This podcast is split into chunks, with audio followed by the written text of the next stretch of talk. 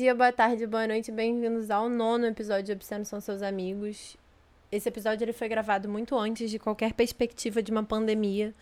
Tem um carro passando na minha rua agora, um cachorro latindo, tinha um vizinho gritando até dois segundos atrás, o interfone da minha casa tocou, a porta fechou, tudo isso tá me deixando muito nervosa. Tenho a saudade do meu estúdio e de abraçar as pessoas que eu amo. E esse episódio foi feito nesses tempos que não eram normais, não, porque eu acho que o que a gente tá vivendo no Brasil não tem nada de normal, menos pandêmicos. Ele tem a proposta de eu e o Vitor a gente sentar e conversar descontraidamente sobre alguns discursos mobilizados em torno daquele troço daquela responsabilidade emocional, que não é um conceito acadêmico, mas é uma ideia que é muito mobilizada nas redes sociais de uma forma muitas vezes irresponsável. Então a gente sentou para falar o que seria essa tal de responsabilidade emocional, alguns problemas que ela causa, questões nossas, a gente riu horrores saiu do assunto, tá descontraída a beça. Conversar com o Vitor é um prazer inenarrável e eu fico extremamente honrada de poder partilhar desse privilégio com vocês. Eu espero que vocês gostem do episódio. Ele não fala nada de pandemia, então é uma bela de uma descontração. Além do Vitor ser uma pessoa muito engraçada e inteligente pra caralho. E queria aqui fazer uma sugestão rápida para quem tá precisando de alegria nessas noites de quarentena. Ou manhã, eu não julgo. Enche um copo de álcool e toda vez que eu ou o Vitor falarmos eu acho você dá um golinho. Poderia ser um copo de café também, mas fica a sua própria conta e risco. Eu achei ótimo que pelos versos reversos da vida, como diria Martinho da Vila, ele acabou saindo agora nesse momento. Eu espero que vocês gostem também. Obscenos são seus amigos, obscenos são seus amigos, obscenos depravados, imundos, escrachados, obscenos são seus amigos.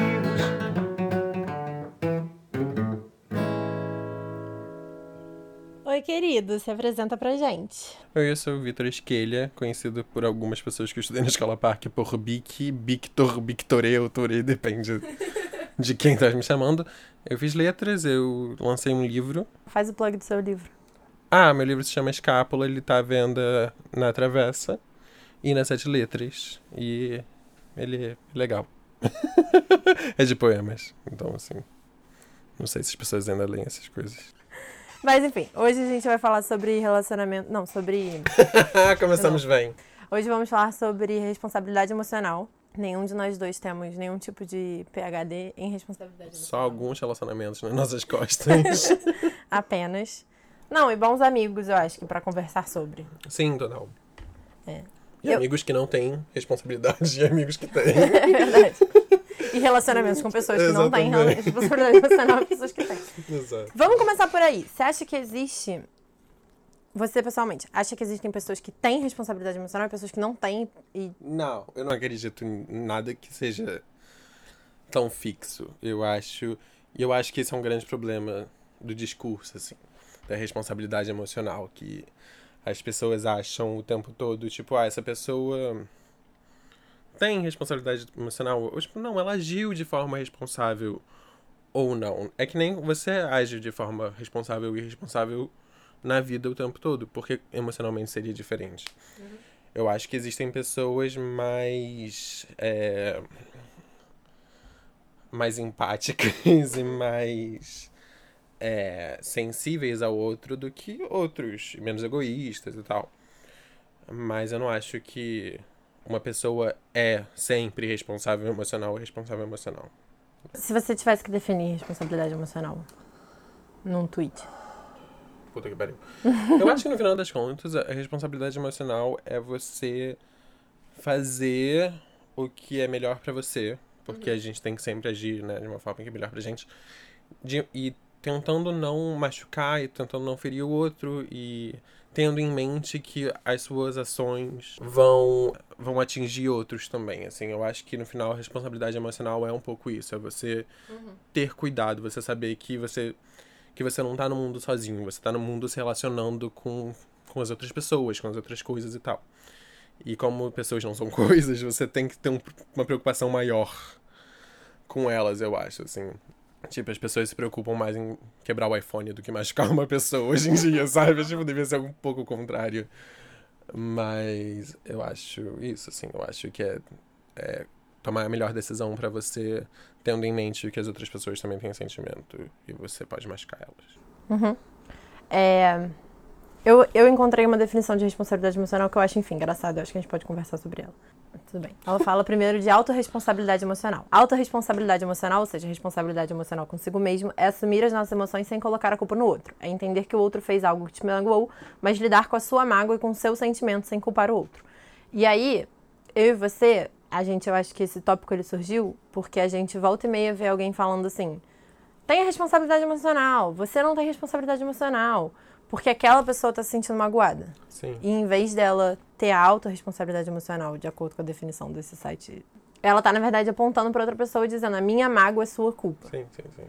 E aí, eu acho que fica essa questão de como a gente ser responsável emocional com os outros e consigo mesmo. E ao mesmo tempo entendendo que, mesmo com toda a responsabilidade emocional do mundo, a gente pode vir a magoar os outros. Mas que que. Mas qual, e qual é a, a não autorresponsabilidade? É responsabilidade emocional com o outro.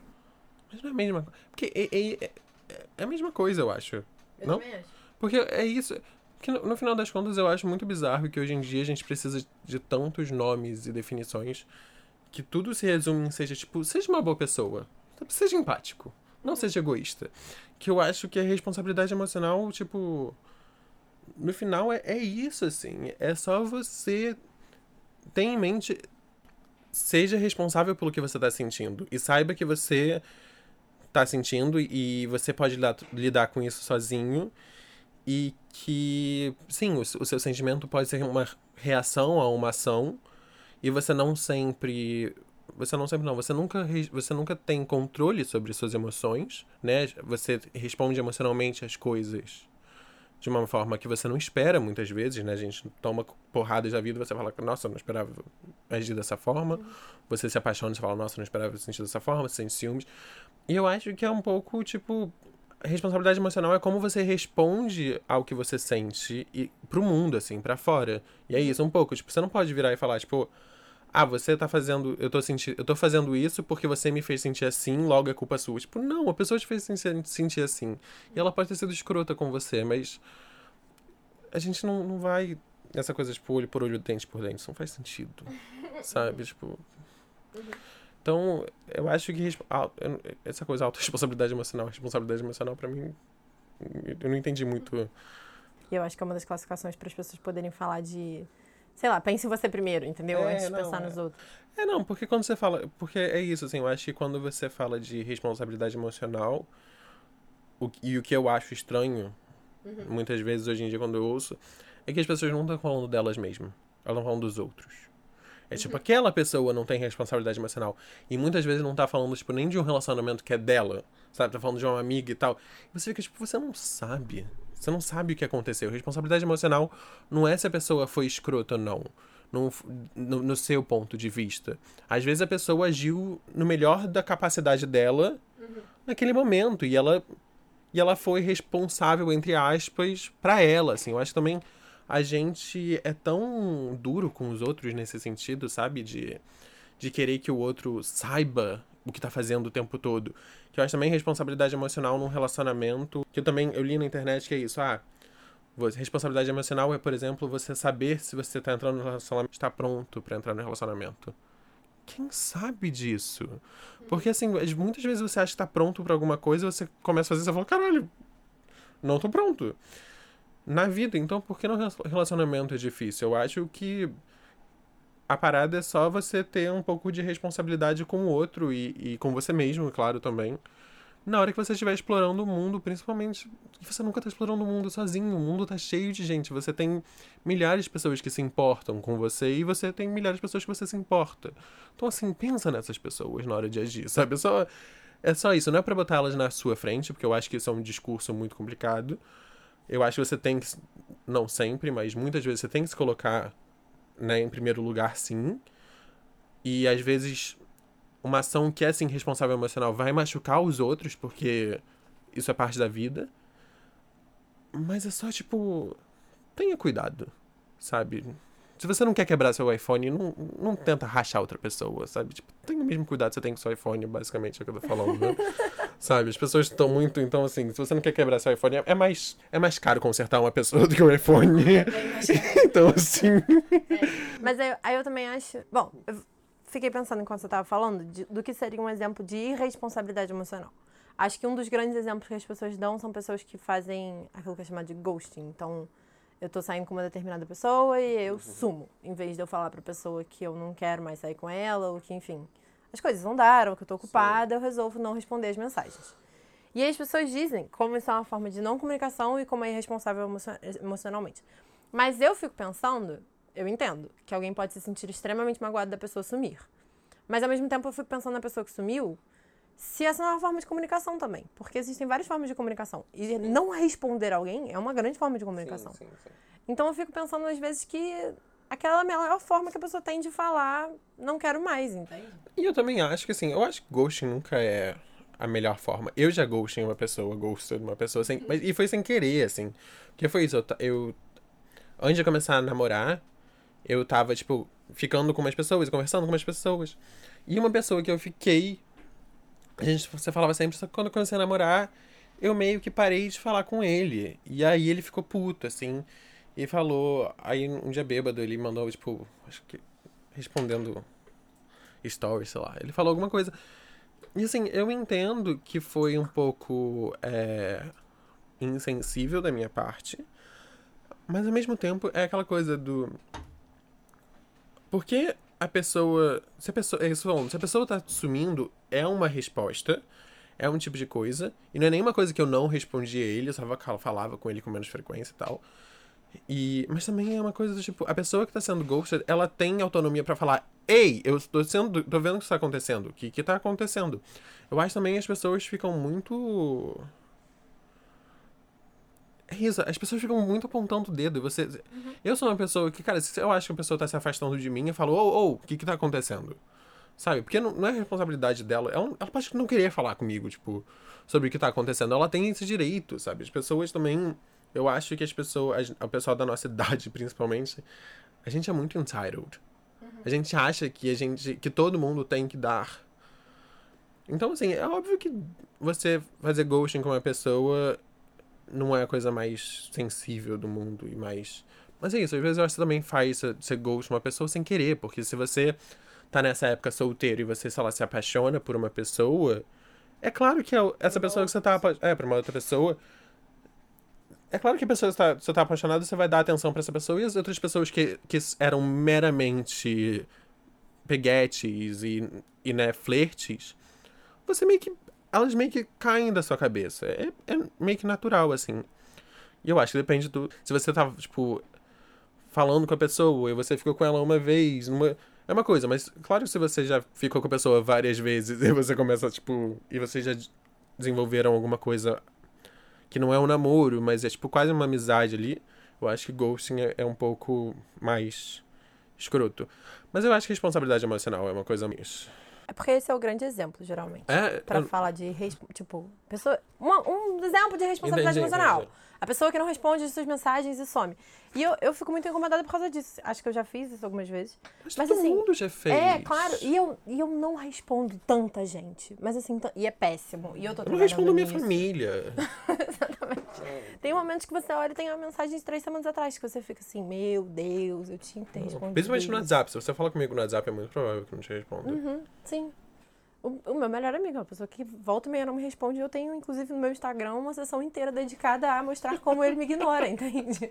E assim, eu não acho que ele tá sendo Mas responsável. em compensação, ele aparece na sua casa do nada. É, claro, não, claro, exatamente. Não, mas a nossa amizade, ela tem espaço pra isso, assim. Até porque eu, eu primeiro usou ele no Instagram e segundo, às vezes eu mando mensagem, tipo, porra, me responde, caralho. E aí ele fica tipo, ai, desculpa, desculpa. E eu fico assim, não, tudo bem. E eu acho que tem, tem um pouco esse movimento também das pessoas quando elas estão envolvidas afetivamente com alguém, não no sentido de amizade, mas no sentido de, enfim, um, é um relacionamento mais romântico. Elas não querem dizer as coisas, então elas não querem falar filha da, filha da mãe e responde, sabe? Tem esse jogo. é. Tem. É, eu, eu- acho, eu acho que. É porque isso, assim, eu, eu fico. Eu volto e meio eu penso muito sobre isso, tipo, responsabilidade emocional e, e os. Os discursos que são feitos sobre responsabilidade emocional, e eu fico pensando, eu falo, cara, que, que a gente tá falando? Tipo, esses ghosts eu nunca tinha ouvido, graças a Deus. Que se tivessem me falado, eu ia falar, tipo, gente, eu acho que isso tá um pouquinho passando do limite, assim, porque isso não é. Primeiro que responsabilidade emocional eu acho muito mais quando, quando é pessoas que você tem é, algum nível de, de fato, comprometimento com. Uma pessoa que você tá falando, é, sei lá, que você conheceu no Tinder e você ficou duas vezes, você tá conversando, tipo, que comprometimento você tem com essa pessoa, sabe? Eu acho que volta muito no, no ponto de que a gente é também. Um, que a gente é, como é que é o nome disso? Criado nessa cultura judaica cristã que é da culpa louca. E segundo que um dos primeiros livros que leem pra gente é O Pequeno Príncipe, que tem aquela frase merda que é tu te tornas eternamente responsável por quem tu te cativas. Se fuder se você se cativou por mim, sabe? Tipo, eu não tenho nada a ver com isso. Eu não peguei, tipo, cativar não é tipo estar em cativeiro. Eu não te peguei e botei dentro de uma jaula. Eu estava sendo eu mesmo e você, sei lá, se cativou por mim. Cara, desculpa. E isso, tipo, porque isso se torna, sei lá, isso é quase. Ah, não, você não pode terminar com uma pessoa que tá apaixonada por você, porque você cativou ela, agora lida com isso. Não, não, dei, não paria essa pessoa. Não tem nada a ver com, tipo, com ela estar no mundo, sabe? Então eu acho que tem, tem uma coisa assim que é tipo. Que é essa coisa do sentimento que a gente acha que. Ah, não, se você fez a pessoa se apaixonar por você, você é responsável por ela. Eu não tenho o poder de fazer uma pessoa se apaixonar por mim. Cara, se a gente tivesse isso, tipo, a vida ia ser muito mais fácil. Tipo, comédia romântica não ia dar tanto dinheiro, porque, sabe, uhum. todo mundo ia estar tá fazendo quem quisesse se apaixonar. Então. Vai ser mais fácil ou mais difícil, né? Porque talvez. É, talvez fosse. É, não, mas assim, é isso, assim, eu não acho que a gente tem tanto poder pelo, com o outro quanto a gente acha às vezes, uhum. sabe? E é, e é óbvio, é óbvio, óbvio, óbvio, óbvio, óbvio que se você sabe que outra pessoa tá apaixonada por você, você, você, você deve, né, agir de uma forma mais. para não machucar outra pessoa. Mas às vezes, cara, é aquela coisa, ah, você tá com. Você tá. Sei lá, com um ex seu na festa e você sabe que ele não tá apaixonado por você. Você não vai. Você vai deixar de ficar com alguém que você quer naquela festa por causa dele? É, tipo, você pode deixar de ficar, isso é muito nobre da sua parte, mas não é um dever seu. Porque você terminou com aquela pessoa. Sabe? Se ela ficar machucada, é tipo. Infelizmente, problema dela. Felizmente, temos profissionais no assunto para ela lidar, sabe? Tipo, psicólogos, psicanalistas, tipo, vão, só não vão para coaches, mas, tipo, mas psicólogos, psicanalistas, terapeutas das mais variadas formas. É, é uma forma de lidar, porque eu acho também. A gente. A gente fica chateado e a gente fica com o nosso coração quebrado. E a gente, todo mundo já passou por isso.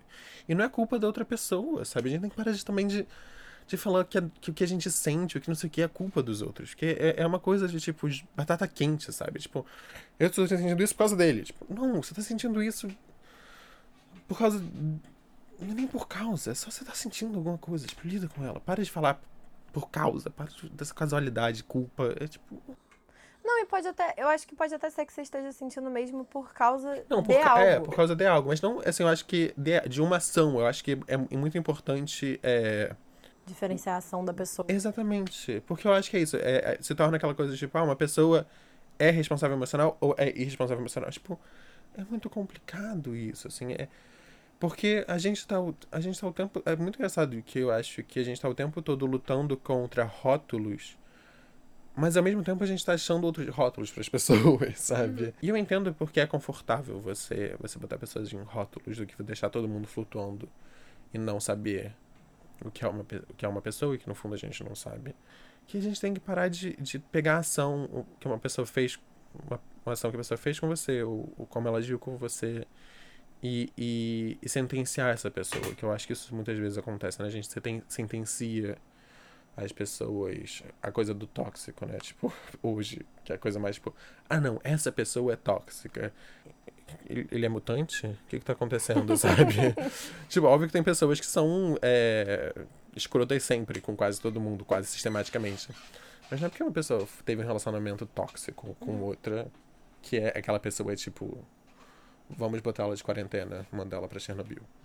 Não, eu também acho que eu entendo a pessoa que sentencia, no sentido de dizer assim, eu não quero essa pessoa perto de mim. Ela me fez Sim. extremamente mal. Ela é uma pessoa tóxica. Pra mim. Pra mim. Não, é, e mas aí, isso é importante. Pra mim, é óbvio. É. Você tem todo o direito de falar, não quero essa pessoa perto de mim. É. Eu faço isso com, tipo, 90% das pessoas que eu conheço. Não, eu acho que as pessoas elas têm até o direito de ficar magoadas a ponto de dizer assim. Eu acho que essa pessoa é horrível. Ah, sim. E eu não quero ela perto das pessoas que eu amo. E se as pessoas que eu amo se aproximarem dela, eu vou ficar assim, cuidado. Sim, mas você não pode ficar puto com as pessoas que você ama que tá se aproximarem É, dela. claro, exatamente. É uma coisa que isso. acontece. Acontece? Eu já vi isso acontecer. Você tava falando, eu lembrei desse cenário, é que foi uma pessoa que eu conheço e aí ele tava saindo com uma outra pessoa. Essa outra pessoa começou a se desenvolver emoções por essa primeira pessoa. E contou pra ele: Estou desenvolvendo emoções por você. Ao qual ele respondeu: Ah, o que, que podemos fazer a respeito disso? Porque eu não estou. Sim. Então, os dois se colocaram ali, né? Uma pessoa falou, estou sentindo coisa, e a outra falou, eu não estou, isso que a gente está tendo está sendo ótimo, não quero que evolua. E o outro falou, quero que evolua. Ele propôs, vamos parar de se ver, né? Faz sentido. E aí a pessoa falou, não. Porque afinal, ela tem sentimentos, ela não quer parar de se ver. Depois essa história foi contada num grupo de amigos e uma pessoa falou: Ah, mas eu acho que você tá sendo responsável emocional, porque você continua saindo com a pessoa. Aí essa pessoa que eu conheço ficou puta da vida e falou: Não, responsabilidade emocional é eu dizer, se você quiser ir embora, tudo bem, eu entendo, faz parte. E a, pessoa, a outra, uma, um, outro ser humano respondeu: Ah, mas a, ela não tem como ir embora, porque agora ela tá envolvida emocionalmente. É a parte do, do, do, do pequeno príncipe. É. Tipo, gente, a pessoa. Se a pessoa tá se, se envolvendo com uma pessoa que é legal de idade, com mais de 18 anos, e não com uma pessoa de 5, se, se relacionando com uma de 5, a gente tem outro problema. Não, eram todos, todos Exatamente. Então, assim, a outra pessoa tem completamente capacidade de, de falar, tipo, ah, não, realmente, eu quero, não quero. Porque ela. Porque isso, não é, não é uma questão. Ele nunca, menti, nunca não houve mentira, houve comunicação. Foi. E, não é ideal, porque né, quando as duas pessoas se gostam, se gostam igualmente. Ou não se gosta. Ou não se igualmente. É, exatamente. É, se bem que ninguém nunca se gosta igualmente, mas. é, mas tem essa coisa, né? Estão mais ou menos no mesmo passo. Mas dentro da, da situação foi. Ah, eu acho que quem agiu sem responsabilidade emocional foi o outro. A pessoa que, Que, joga. Que, que o- falou, tipo, meus- tô sentindo coisa por você e foda-se que você não tá sentindo por mim, mas eu vou continuar aqui me torturando, basicamente, né? Eu acho que, tipo, quem foi responsável foi ele, com, com ele mesmo.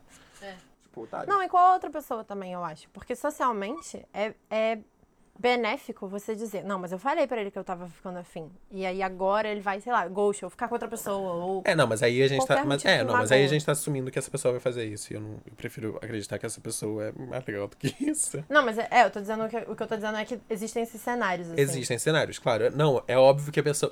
A gente, mas é porque a gente vai sempre sentir mais. É, como é que é o nome disso?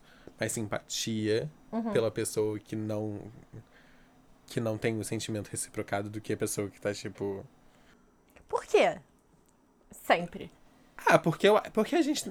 Eu, geralmente, eu sinto mais simpatia pela pessoa que parece estar mais triste. É? Sim. Eu, eu, eu sou super essa pessoa. Eu sou canceriano, então eu tô tipo. Deixa eu cuidar de você, que é um grande problema na minha vida, que eu quero cuidar de todo mundo. Mas. Então eu acho que acaba. A gente, muitas vezes. Porque os filmes mostram isso pra gente, tipo. O, o, comédia, pensando nas comédias românticas, a principal é sempre. Porque é sempre. Normalmente é uma mulher principal, né? É sempre a mulher que foi, tipo. Maltratada, nananã, nananã, e aí ela nunca foi. Teve amor da vida dela, lá, lá, lá. E a gente fala, ó, coitada dessa pessoa. Então tem esse- eu tenho esse problema. Eu odeio filme de comédia romântica. Eu amo, Eu acho que é o tipo de filme que eu mais detesto. eu amo. Porque é um nível de drama. Eu acho que até filme de ação, no momento em que, tipo, dois personagens se beijam, eu fico, ai, que saco. Ah, mas eu também de ação, porque, porque normalmente não, teve, não tem razão pra isso. Só precisavam que duas pessoas bonitas se beijassem de gêneros diferentes. É, eu acho que eu não gosto de história romântica em filmes, no geral. Eu adoro filmes que são sobre outras coisas. Entendi. Eu acho que é por isso que eu não, eu não sinto muito simpatia pela pessoa que sente. Geralmente eu sinto simpatia pela pessoa que tá resolvendo aquela situação com menos você drama. gosta de sociopatas que não sentem nada. Isso, um pouquinho. Fico preocupado com seus relacionamentos. Ai, minha vida não é foda. Não, mas eu digo no sentido de a pessoa que tá lidando com aquilo com menos drama, seja a pessoa que tá, tipo, Ah, apaixonada, mas a não, pessoa que fala assim, cara, eu me fudi, estou apaixonada, vou bloquear essa pessoa em todas as redes sociais e ver ela na rua vai me fazer mal e eu não quero ver ela na- rua. Não, Eu acho que essa pessoa eu sinto mais empatia por ela, porque ela tá simplesmente olhando e falando assim: eu tenho um problema e eu vou lidar com ele, em vez de ficar. Mas de qualquer jeito, você tá tendo mais empatia pela pessoa que, que está sofrendo. Mas se é o contrário, a pessoa que tá sofrendo fica, ah, eu estou muito afim dessa pessoa e ela não está afim de mim, mas eu vou continuar sendo. Ah, não, mas eu não tenho tanta paciência. Tipo, esse tipo de coisa eu não tenho tanta paciência. Quando a pessoa sabe que, que a outra pessoa não tá tão afim você, e fica tipo. Oh, eu fico tipo, "Ah, vai se fuder, vai achar o que fazer. Sabe, eu tenho um pouco, eu tenho um pouco também de tipo. Tem um pouco de autorrespeito. Sabe? Sai dessa. E se você quiser continuar dessa, só sai de perto de mim. Mas não, total. Eu, eu não tenho tanta paciência pra pessoas que ficam tipo. "Oh, oh, mi", Não. Mas eu não gosto de sociopatas que nem você, não. Eu prefiro pessoas que têm sentimento. Acho que eu gosto de pessoas que são extremamente pragmáticas, né? Mas eu entendo Eu gosto de pessoas pessoa- pragmáticas, mas eu não me, eu não me entendo elas pessoas zero pragmáticas. Eu tento Eu gosto, eu gosto da distância. É isso. Não, não gosto da distância, eu gosto da diferença. Eu gosto de pessoas que, que, que vão me ensinar coisas. Do tipo, como viver num mundo burocrático. Porque eu não tenho ideia de como viver assim. E uma conversa que a gente tem com muita frequência é a diferença entre responsabilidade emocional e culpabilização emocional, né? Que eu acho que é isso que a gente tá falando, assim. É, eu, eu de- vejo muito mais culpabilização emocional do que responsabilidade emocional. Porque isso, sempre que eu vejo pessoas falando de responsabilidade emocional, elas estão falando de outra pessoa. E é tipo, Mas você acha que sempre que estiver falando de uma outra pessoa é uma forma de culpabilização? Não, não sempre, mas eu acho engraçado que uma coisa que é tão. que é um discurso tão sobre. Porque no final das contas eu acho que a responsabilidade emocional é você pegar é, o que é seu e lidar com aquilo e, e, e ser responsável das suas ações, das suas emoções, das suas reações, e não da dos outros. Então eu acho que quando você tá falando do outro, é muito difícil você, você julgar, porque é isso, assim, a gente a gente vê as pessoas de uma forma muito muito chapada às vezes. E a gente acredita que aquela pessoa não está sendo responsa res- responsável emocional por x, x, x ações. Mas você não sabe o que, que aquela pessoa está pensando. Também tem isso. Às, às vezes a forma que você acha que você está sendo responsável emocional e você acha que vai ser o melhor para os outros também. Tipo, vai ser melhor para mim e vai ser melhor para os outros. Às vezes não é. E assim, isso não quer dizer que a pessoa foi irresponsável. Quer dizer que a pessoa não, não sabe ler a, a mente dos outros. Entendeu? Então, mas eu não acho que sempre não. Mas eu acho engraçado que. pra- porque na minha cabeça a responsabilidade emocional é muito isso. É, é, é pensar que uma vez que você. Também tem isso, assim, que eu aprendi na terapia. Eu tenho anos de terapia, mas esse ano foi, foi, foi eu tive essa revolução de tipo. De entender, uma vez que você começa a se responsabilizar pelas suas ações, pelo que você sente e por como você age, por tudo, assim, até pelas suas reações, o mundo fica mais fácil, porque você para de se preocupar com os outros. Você fala, tipo, tá, isso, isso não é uma questão minha. Isso é uma questão do outro, o outro que vai resolver. Vamos, vamos resolver a minha questão, que é como eu me senti sobre isso, é se isso me magoou, se isso não sei o quê. Então é, é um pouco isso, assim, eu acho que quando você se toma. É, não 100%, porque é impossível 100% disso, mas quanto mais é, ciente você é do que é seu e do que é do outro, muito peso cai das suas costas, porque você tá muito focado no que você pode fazer. No final do- das contas, o que você pode fazer é, vem de você, não vem dos outros. Você não pode controlar os outros, você não pode. Então eu acho que é um pouco isso, assim. Eu fico só impressionado, mas eu te cortei, desculpa. Que você não me cortou, não. Não? Ah, tá. Eu sempre acho que eu tô cortando as pessoas. Mas eu acho que você tá falando de um, você tá falando do ponto de vista de alguém que é extremamente empático. Porque é o meu. É, é, então, exatamente. E é isso que eu tô falando. Eu acho que você tá falando do ponto de vista de alguém que é extremamente empático, porque existem muitas pessoas que operam já naturalmente na lógica do isso não é problema meu. Só que tudo é problema do outro. Entende? É, mas é por isso que muita gente faz terapia e não funciona de porra nenhuma, né? Porque as pessoas estão falando das outras pessoas e não delas mesmas. Como é que você. Dá um exemplo de uma coisa que você. Do que seria você se responsabilizar por uma ação sua? Por mais difícil que ela seja. De como é que você pode se comunicar, por exemplo, comigo, algo que você tivesse feito, você virar pra mim e falar assim: ah, eu estou me responsabilizando por essa ação, qualquer que seja. Tipo, como é que você poderia se comunicar isso, entende? Não. Se você falou que você tá trabalhando em tomar responsabilidade no que é seu. Aham. E aí, isso são dois processos. Tanto de Sim. enxergar o que é seu, o que é do outro, o que eventualmente é de vocês dois, e conseguir comunicar, né? Isso aqui é meu. E isso aqui, Ah, Você não precisa comunicar. você acha que não? Eu acho que. Não, porque eu acho que assim, se você sabe o que é seu, na hora, na hora que você vai pro que é dos dois, fica mais fácil, entendeu? Então, assim, não é. É porque assim, Você tem que saber o que, que é um- o que, que você tá sentindo que é seu e o que, que você tá sentindo que é uma expectativa do outro, olhar, né? Mas eu, eu não acho que você precisa falar. Às vezes eu, eu não sei. Ao menos que aconteça alguma coisa que a pessoa tá, tipo. Ah, ah, vou dar um exemplo. Tipo, o meu ex, ele, ele cismou que eu queria mudar, tipo, mudar ele. Uma época. E, aí, e eu tenho muito essa coisa de ajuda, de querer ajudar o outro e tal. E ele, mais de uma vez, mostrou que tinha interesse em desenho, em desenhar, em ser artista e tal. E aí eu mostrava aulas de desenho pra ele, mostrava coisas pra ele ver se gostava. E aí nisso ele, tipo, com, com essas ações ele falou: Ah, você tá querendo me mudar, você quer que eu faça isso? Eu falei, tipo, não, não tô querendo te mudar. Eu só simplesmente peguei uma coisa que você me mostrou que tinha interesse e mostrei, olha que legal. Tipo, mostrei a, a aula da Joana, sabe? A Joana é uma pessoa que eu super admiro, acho que ele ia se dar bem na aula de, de- é, dela. E, e aí ele pegou e ele, e ele pegou essa coisa do tipo, é- era uma coisa dele, é um problema que ele tem com ele, e botou em mim, assim. Eu falei, eu tô zero tentando te, te mudar, mas eu simplesmente te ouvi. Falei, olha, essa pessoa tem interesse em desenho. Ele começou mal de desenho e não gostou. Eu tenho uma amiga que é incrível, que dá aula, que todo mundo que faz aula que eu conheço gosta, que é uma pessoa que eu admiro pra caralho. Então, assim, vou mostrar. E aí a ele conexão. fazer conexão. E mostrei outras coisas pra ele e tal. Até porque eu tenho muito interesse em arte. Então eu sei de algumas coisas. E ele sentiu que isso era tipo. Eu tentando mudar ele. Eu falei, não tô tentando te mudar, você falou que tem interesse. Eu simplesmente. Entendeu? Acho que isso é uma coisa que acontece muito. Você fala uma pessoa e você é uma insegurança sua, e quando a pessoa age de alguma forma que você pode ler daquela forma, você lê e fala, tipo, ah não, tá vendo? Essa pessoa tá querendo te mudar. Eu Tipo, não tô querendo te mudar. Mas eu acho que em termos de re- autorresponsabilização, existe muito isso da. Eu acho que na hora que eu perguntei como é que você poderia comunicar, eu tava pensando numa comunicação verbal, né? Só que isso é uma forma de comunicação não verbal, no sentido de você. dele falar, você está querendo me mudar, você olhar e fazer assim. É. No sentido de olhar e falar, então tá bom, não te mando mais áudio de desenho. Isso não precisa ser uma conversa. Não. Isso super pode ser uma coisa que. uma atitude sua, de. A atitude, tanto primeira, de você olhar e falar assim, ah, olha que legal, aqui uma aula de desenho. O que você tá dizendo é.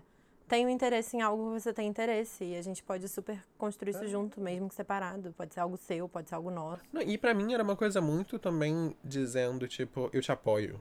Sabe? Tipo, olha que legal essas coisas. E eu te apoio. Até porque ele desenha super bem, sabe? Então. Então fica.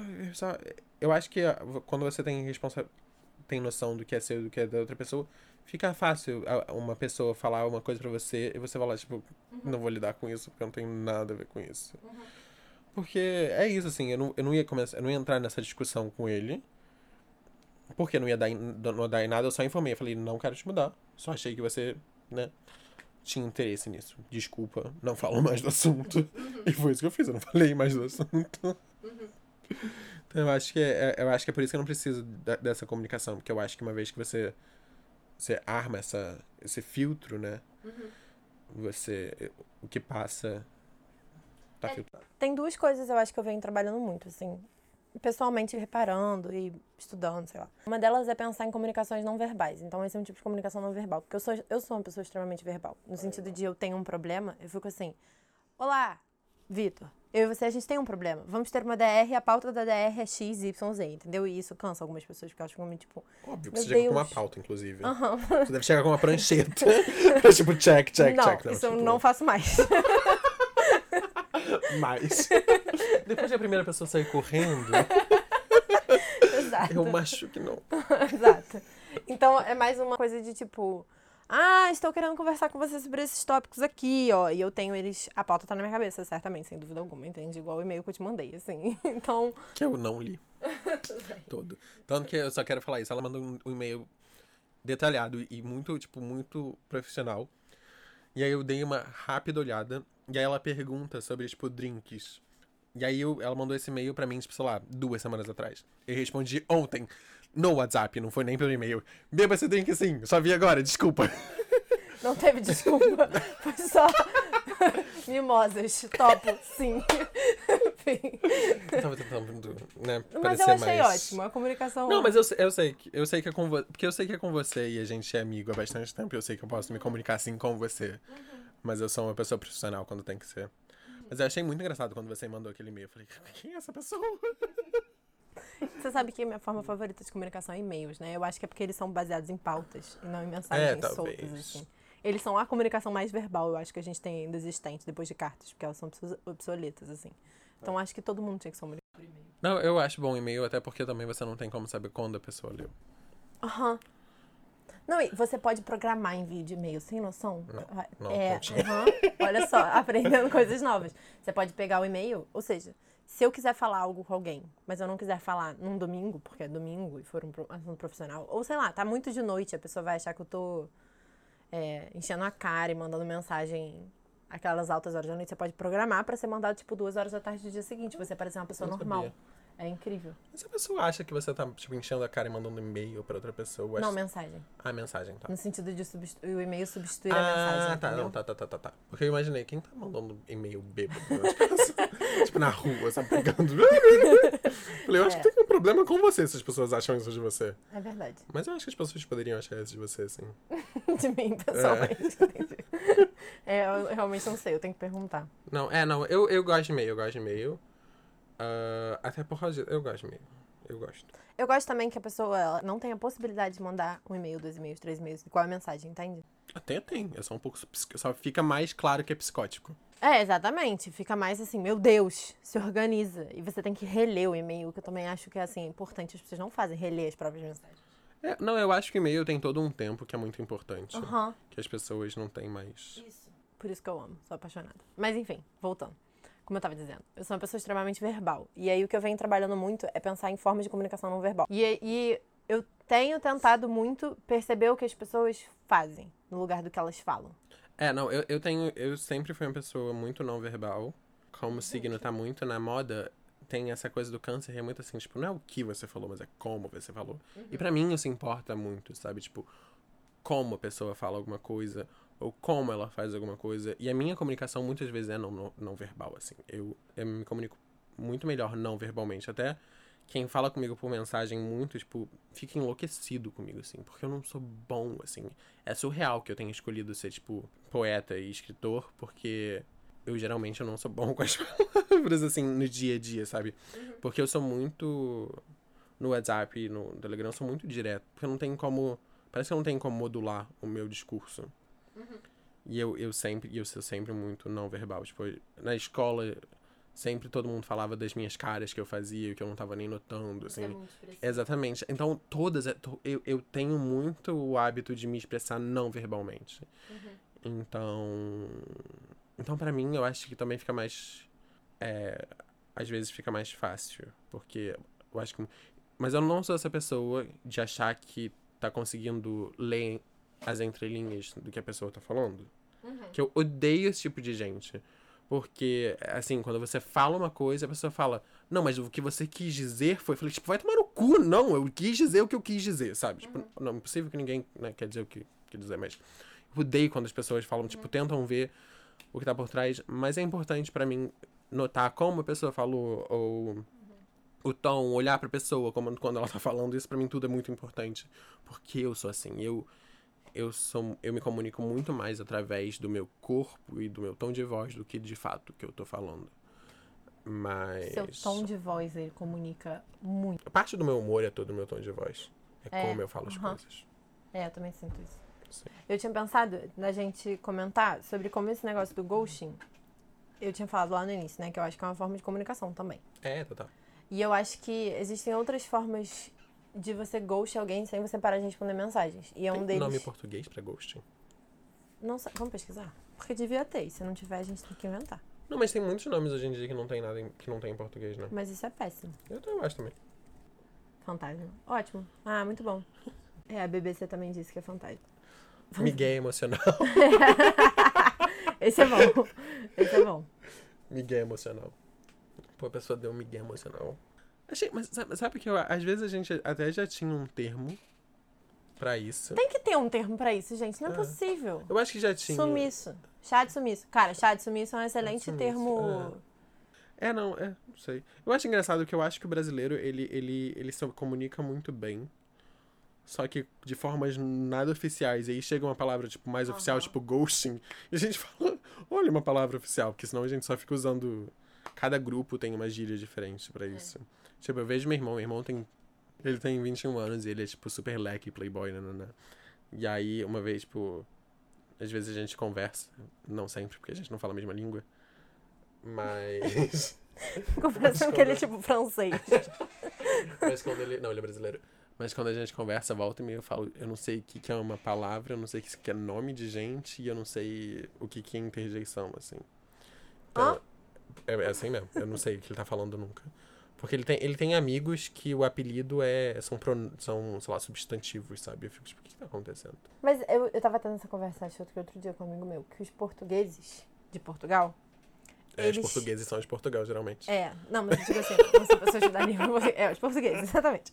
Os portugueses, eles são pessoas que, corriqueiramente na língua, na, nos lexos deles lá, várias palavras que têm tudo a ver com sexualidade. E eles não fazem piada com sexualidade. O brasileiro tem poucas palavras que têm a ver com sexualidade. Mas no fundo, todas as palavras E- têm a ver com sexualidade. Exatamente. E eu acho que a gente tem muito essa comunicação do, das entrelinhas, assim. Os portugueses são muito mais literais. Sim, que é a tanto que todas as piadas de portugueses é, é É de disso. como eles são literais, é verdade. Eu venho pensando em como é que a gente tem que comunicar que as nossas ações, elas são uma forma de comunicação também, entende? É, mas eu, a impressão que eu tenho é que cada vez mais a gente se comunica menos. A gente tem, eu, a- eu tenho essa impressão que cada vez mais as pessoas. Não que a gente se comunica menos, mas a gente está se comunicando muito, mas de uma forma muito. É, fantasmagórica mesmo, assim. A gente se comunica muito via Instagram e via WhatsApp. E essa, e essa comunicação, que nem a gente tá falando do e-mail, que tem tempo, essa comunicação sem tempo, assim. É uma comunicação que você responde muito rápido, é tudo muito rápido. E eu acho que muitas vezes a pessoa não tá ouvindo a outra, sabe? Tipo, eu tenho essa impressão que nós temos muitas relações hoje em dia que ninguém tá meio que se escutando. Tá todo mundo meio falando e no final das contas é um bando de tipo white noise, sabe? Aquele barulho. E então eu acho que é muito louco isso, porque no- eu se- às vezes eu tenho essa sensação que a gente tá, a gente tá, tá com com muito problema de comunicação. Muito, assim, mais que normal. Acho que o mundo sempre teve problemas de comunicação. Mas eu acho que hoje em dia, quanto mais veículos a gente tem para comunicação, mais me parece que a comunicação tá falha. Porque cada uma dessas, eh, desses veículos de comunicação tem sua própria linguagem.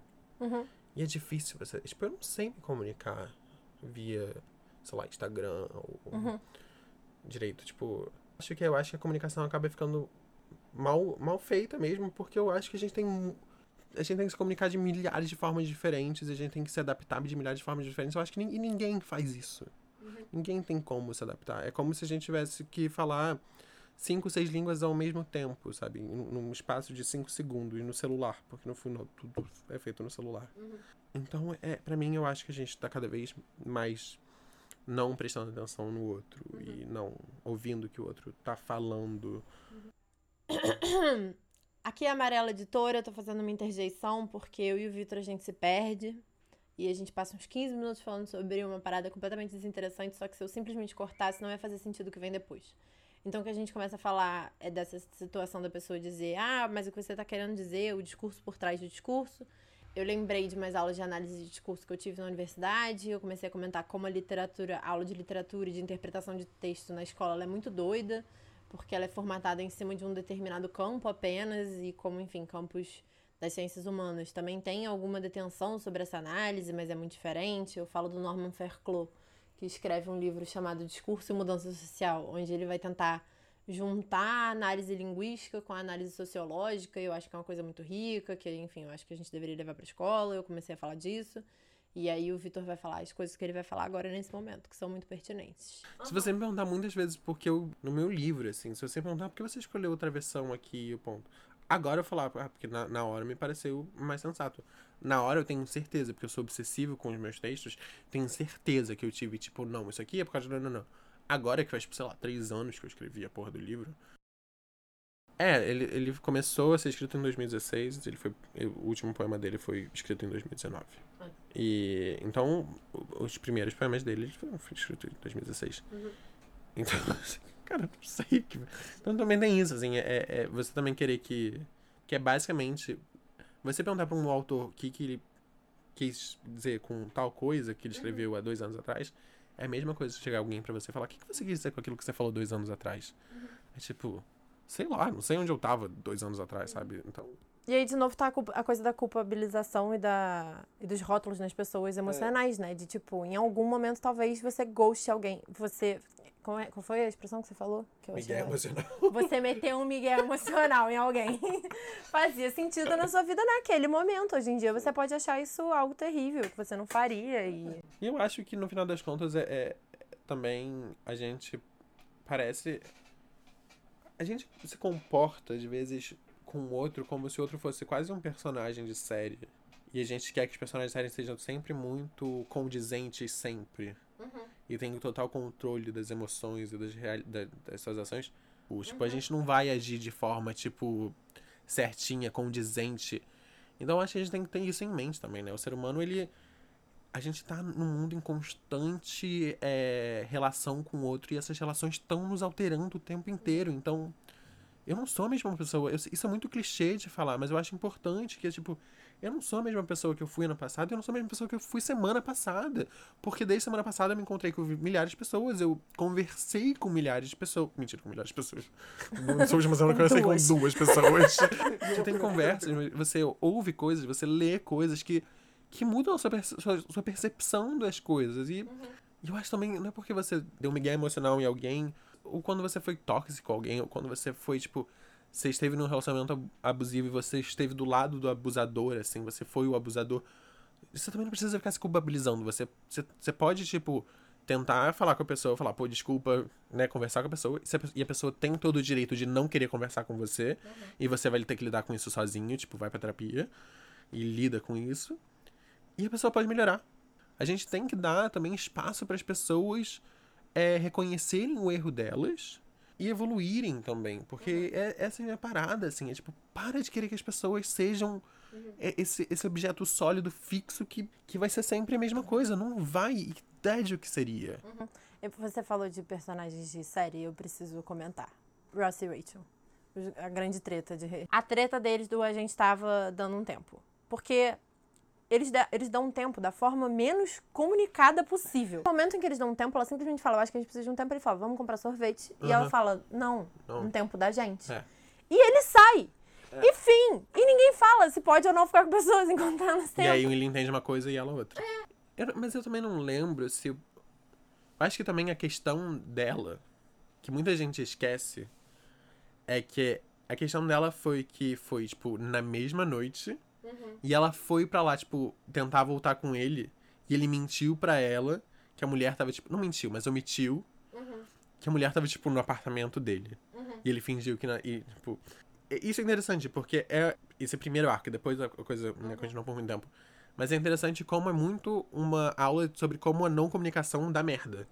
Porque no final das contas, o, tudo, a merda toda acontece foi, é porque ele não comunica com ela. Eles não se comunicam direito e depois ele não fala pra ela. E ela fica sabendo através de outra pessoa. Os amigos dele, como sempre, dão, que são homens héteros, dão, dão pior é, conselho pra ele, é tipo. Você não pode deixar ela saber nunca, você tem que rastrear como ela pode não saber, nananã. E aí eles vão atrás e no final dos contos ele acaba descobrindo. E eu acho que é isso, assim, se ele tivesse se comunicado, talvez. É, A história deles é uma grande não comunicação, né? A história deles é uma anos não depois eles estão, ah, estamos num tempo, não estávamos num tempo. É tipo, gente, vamos arranjar um terapeuta de casal. Sentar, passar um ano se dedicando nesse negócio de o que é estar num tempo, porque é, que você está magoado. Porque não importa se vocês estavam num tempo ou não. A garota ficou magoada, tá ligado? Eu acho que é. Se debrucem sobre isso, sabe? Ah, série péssima, realmente. É uma série péssima. É uma série dos anos 90. É. Mas assim, porque você falou de personagens e eu fiquei lembrando disso, assim. Eu acho que ele é o grande exemplo de. Ele é o grande exemplo. Mas, voltando ao assunto que a gente tinha inicialmente, delimitar o que é seu problema, o que é meu problema. Eu acho que ao longo do meu relacionamento, é, que é- terminou recentemente, teve muito essa questão de quando era daquela pessoa, as coisas podiam ser tratadas. Quando eram minhas, elas não eram ouvidas. Isso foi um problema dentro do relacionamento. É, eu tô agora, e isso não foi logo depois que o relacionamento acabou, acho que foi depois que passou meu luto. Eu agora, tô- eu sou uma pessoa assim, eu tenho tanto problema meu, pessoal, que qualquer problema que é de outra pessoa, eu sou a primeira a olhar e falar assim, isso não me pertence. Sim. E também de olhar assim, isso me pertence, isso me magoa, mas se é isso que você quer fazer, tudo bem. Eu vou deixar ir, viver a minha mágoa. E é meio. É, é- esse é o esquema que eu tô agora. O que é extremo. Às vezes eu fico assim, estou sendo extremamente egoísta. Porque eu não quero ter responsabilidade sobre nenhum problema. Mas, mas, mas, mas, adivinha só. Tudo bem. A gente pode ser egoísta. Exatamente. Exatamente. A gente deve ser egoísta muitas vezes. E, quer dizer, não todo mundo, que muitas vezes as pessoas já são muito egoístas. Eu, eu me falo às vezes, eu falo, tipo, cara, eu tenho que ser egoísta, eu não posso, tipo. Porque literalmente, daqui a, a, as duas semanas atrás, eu tive uma crise de choro na minha terapia por causa de literalmente isso. Porque eu não conseguia dar conta do problema de todo mundo. E aí a minha terapeuta falou, para de querer cuidar de todo mundo, Vitor. Eu falei, mas eu quero. Ela falou, mas não vai dar certo. Então é tipo, tudo bem ser egoísta. A gente tem, a gente tem que saber nivelar as coisas. Essa é- o que eu estou trabalhando no momento é comunicação não verbal e como falar assim. Não me importa, não é problema meu. É. Você tem alguma recomendação pra fechar a conversa? E as pessoas. Ah, eu acho que dois livros muito bons de uma irlandesa chamada Sally Rooney. E os dois estão traduzidos. Conversas com amigas e pessoas normais. Que tratam sobre relacionamentos variados. Essa escritora é super interessante, assim. Ela fala que... E se você vai na internet, você acha uns contos dela em inglês. Mas você acha uns contos dela que ela fala que... Primeiro que ela é marxista. Ela, ela foi. E não que ela estudou, porque a mãe dela é marxista. Então foi, foi simplesmente a, a, a criação dela, a educação dela.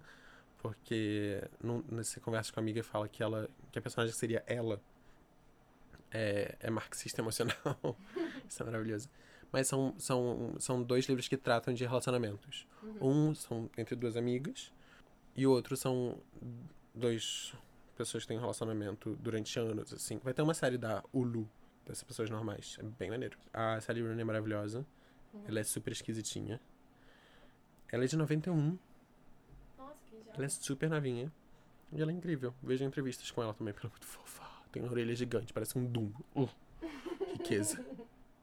Ótimo. Muito obrigada, Vitor, por estar aqui com a gente hoje. De nada. Eu era uma anfitriã novata na época que a gente gravou esse episódio, então alguns erros foram cometidos. Por exemplo, eu não chamei sessão arroz e feijão de sessão arroz e feijão, porque ela não tinha esse nome ainda. E o maior deles todos é que a gente chega no final do episódio e não tem esse momento em que eu digo onde é que a gente pode se encontrar. Então eu vou dizer por ele, porque ele é meu amigo e eu posso. Como ele disse no início, ele publicou um livro chamado Escápula, pela editora Sete Letras. A foto no final do livro, sabe a foto do autor? Foi eu que tirei numa sessão de fotos incríveis. Ele é um puta modelo do caralho. Se vocês quiserem encontrar essas fotos, vocês podem encontrar tanto no meu Instagram de fotografias quanto no Instagram pessoal dele. Que ele muda o arroba a cada semana. Então, assim, nada garante que quando você estiver ouvindo esse episódio ainda continue o mesmo arroba. Agora, nesse momento, tá Unofficial Vitor. Eu vou botar na descrição do episódio. E depois de gravar esse episódio, eu acho que no mesmo dia, ou enfim, na mesma semana, eu falei pro Vitor que um outro amigo meu tava fazendo um Instagram de referências de coisas que ele trabalhava ali na área dele. E que o Vitor tinha que fazer a mesma coisa, porque ele consome uma quantidade de arte incrível e eu acho que ele tem um gosto muito bonito. Então eu falei, bota isso no Instagram, por favor. E ele falou, eu tenho um Tumblr. Meu Tumblr é perfeito. E eu falei, ótimo, eu não tenho Tumblr, faz o Instagram. E ele fez. O arroba do Instagram é Plutonic Sad. E quem não seguir tá de bobeira. Porque, porra, o bagulho é muito bonito. E eu acho que tá bom, né? Alguns agradecimentos. Eu agradeço demais a Papel Lacarte por fornecer a logo de Obsceno São Seus Amigos. E ao Francisco Maciel Pires pela vinheta. O contato deles está na descrição desse episódio.